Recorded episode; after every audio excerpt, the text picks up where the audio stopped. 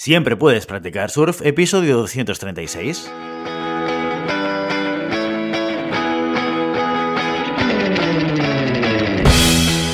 Bienvenido y bienvenida, siempre puedes practicar surf, el podcast diario sobre recursos humanos.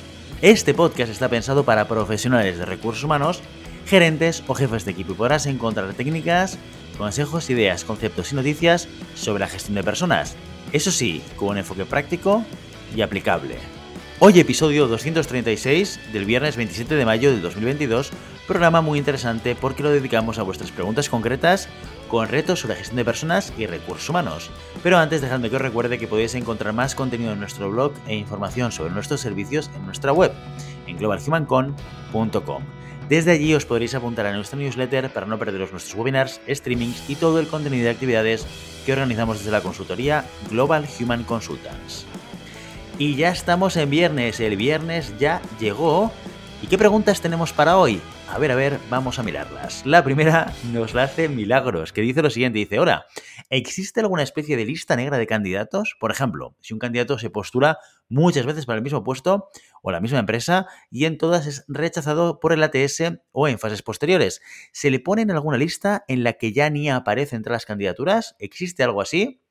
Pues bien, milagros, la respuesta es que es que no, es que no hay ninguna lista negra. A ver, sí que es cierto que todas aquellas empresas que utilicen una ATS para gestionar los procesos de selección, al final queda registrado todo, toda aplicación que haces. Cada vez que envías tu candidatura a cualquier puesto de trabajo, pues al final tienen milagros. A ver, venga, va. Pues mira, se postuló para esta posición en enero del 22, para esta otra en marzo del 22, para esta otra en septiembre del 22, ¿de acuerdo? Sí que tiene ese registro, y sí que pueden ver el histórico de las veces que te has ido apuntando a diferentes eh, posiciones. Eh, pero, ¿eso es bueno o es malo? Pues depende, depende. A ver, sí que es cierto que a veces tenemos esa experiencia de algunos candidatos que se apuntan a todo. Esto pasa a veces. Hay gente que coge, se mete en InfoJobs o en LinkedIn y ponen ofertas de trabajo y dale enviar, enviar, enviar, enviar, enviar, y de repente en la misma semana recibes al mismo candidato en, muchísimas posiciones que gestionas. Al final lo que dices es, esta persona pues no, no tiene criterios, esta persona no ha dedicado ni el tiempo de leerse la oferta de trabajo o los requisitos del puesto de trabajo. ¿Por qué? Porque es imposible que sirva, o perdona, que sirva no, que encaje con el puesto de administrativo, como con el puesto de contable, como con el puesto de técnico de recursos humanos. A ver, o sea, lo que está claro es que esta persona está indiscriminadamente y sin dedicar ningún tipo de, tiempo de inversión por su parte a mirar la oferta de trabajo. Y eso a veces genera una mala sensación de cara a la persona que gestiona el proceso de selección. Pero vamos, listas negras, ya te digo yo que, que no, o por lo menos no que yo conozca. Continuamos eh, con la pregunta de David que nos dice lo siguiente, nos dice, hola, SPPS. Mi pregunta es la siguiente. Cuando una empresa pide referencias sobre otra persona, ¿qué tipo de información se puede proporcionar sin violar los derechos de protección de datos? Muchas gracias. Pues mira, al final, mucha de la información que te pueda pedir una, empresa a, la hora de pues contrastar datos o referencias, piensa que por un lado estamos obligados a pedir la aceptación por parte del candidato o candidata para pedir esas referencias. O sea, nosotros no vamos por libre, levantamos el teléfono y llamamos a la empresa y decimos, oye, que tenemos el candidato Paco eh, o María y, bueno, querría saber qué tal en el trabajo, hablar con su jefe y pedir su opinión y demás. No, nosotros hablamos con el candidato y le pedimos permiso para que nos dé el contacto de alguna empresa o de, su carrera profesional y demás y de las personas concretas con las que podemos hablar. Pues evidentemente le pedimos el contacto del jefe. O sea, no, si me pones en contacto con un administrativo con el que has trabajado alguna vez, pues mira, gracias, pero no me hace falta. ¿Vale? Pero sí, sí, a alguien relevante con el que hayas trabajado, eh, sobre todo si has sido tú responsable para poder captar un poco el feedback de cómo ha sido tu experiencia y ahí contrastar un poco lo que tú has hecho allí.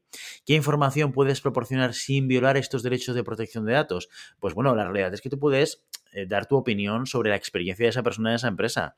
Sin más, no te vamos a pedir oye David, cuéntame cuánto ha cobrado esta persona o cuéntame algún detalle específico de esos datos personales que tenéis incorporados dentro del sistema o cuál fue la, evaluación de desempeño que, que, tuvo en los últimos años. No, este tipo de información es que no te la vamos a pedir, con lo cual no te preocupes que lo más probable es que nada de lo que te vayamos a pedir cuando pedimos referencias vaya a violar los derechos de protección de datos, sobre todo además teniendo en cuenta que es que pedimos permiso explícito al candidato o candidata previamente. ¿De acuerdo? Y finalizamos las preguntas del viernes con la pregunta de Ana, que dice lo siguiente. Dice, hola, llevo en la misma empresa siete años y sé que soy una buena empleada y que hago bien mi trabajo. Mi desempeño es superior al esperado y siempre estoy ayudando a los recién incorporados para que se adapten bien a su puesto de trabajo. Y no es solo que lo diga yo, es que las encuestas de satisfacción de los clientes suelen sacar a relucir mi trabajo y el resto de mis compañeros también están muy contentos. Pero mi manager solo sabe ver lo malo. En todos nuestros one-to-one solo se centra en los aspectos negativos y nunca menciona nada bueno. Esto me está frustrando y me está desanimando mucho. No sé si es que me quiere hacer sentir mal o yo estoy exagerando, pero me gustaría saber la opinión de algún experto en recursos humanos sobre por qué hace esto. Muchas gracias.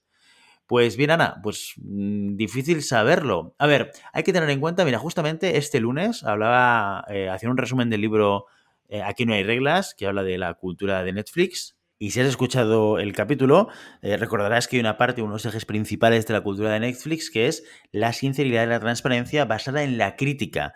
Y ellos hacen mucho hincapié en el hecho de que lo que tenemos que comunicar o compartir con nuestros compañeros de trabajo es aquellos elementos de mejora.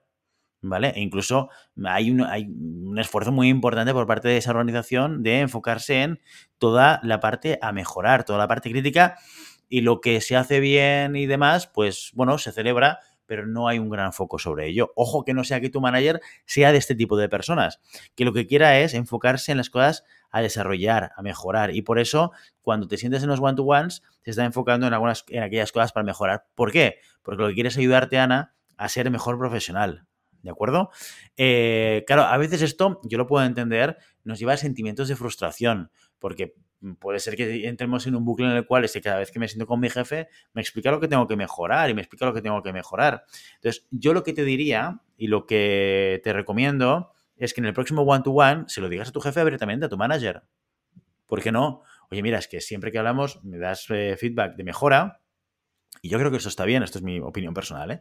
Y creo que deberías decírselo, oye, porque ya me gusta que me digas aquellos elementos que tengo que mejorar desde tu punto de vista, pero a veces no tengo muy claro qué es lo que yo hago bien y esto tampoco me ayuda porque no tengo puntos de referencia sobre aquellas cosas, aquellas decisiones o aquellas conductas que tengo que repetir. Así que te agradecería también si pudiésemos revisar aquellas cosas que hago que crees que están bien, que encajan con lo que tengo que hacer, que están pues, relacionadas con las expectativas eh, porque quiero saber y quiero ser consciente y, eh, y, estar segura de que tú estás satisfecho o satisfecha con el trabajo que yo hago. ¿De acuerdo? Esto a mí también me pasaba durante una época cuando yo trabajaba en empresa, tenía un jefe que me hacía un poco lo mismo.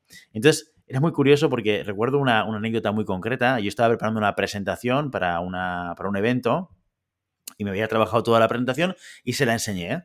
Entonces, eh, mi, jefe en aquel momento me dijo, mira, creo que deberías cambiar esto y esto. ¿Vale? Pero no me dijo explícitamente que lo, demás le gustase. Así que cuando yo me llevé la presentación de nuevo, ¿qué hice? Cambié aquellos elementos donde hizo hincapié y luego revisé también otras cosas de la estructura, porque como no me había dicho ni bien ni mal, ni blanco ni negro, dije, mm, pues igual es que no lo he entusiasmado y voy a intentar buscar una manera de entusiasmarlo realmente con el resto.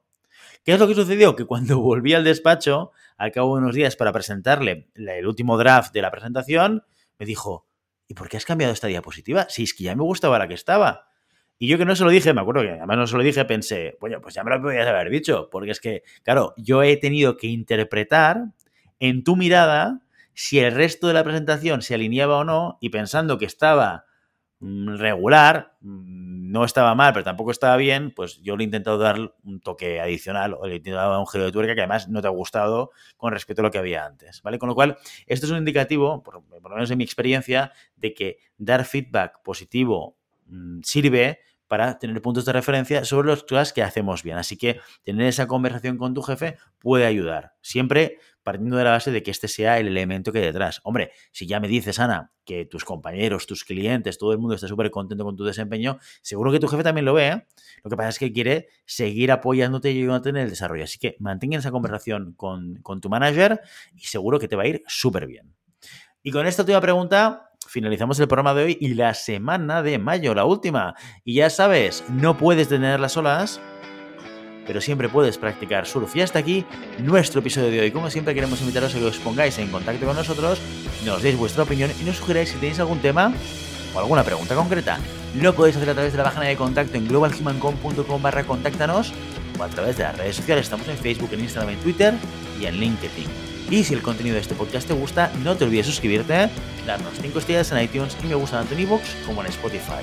Igualmente recuerda que puedes encontrar más contenidos, noticias y recursos en nuestra web en. Muchas gracias por todo, por tu tiempo, por tu atención y por tu interés en estos temas sobre gestión de personas.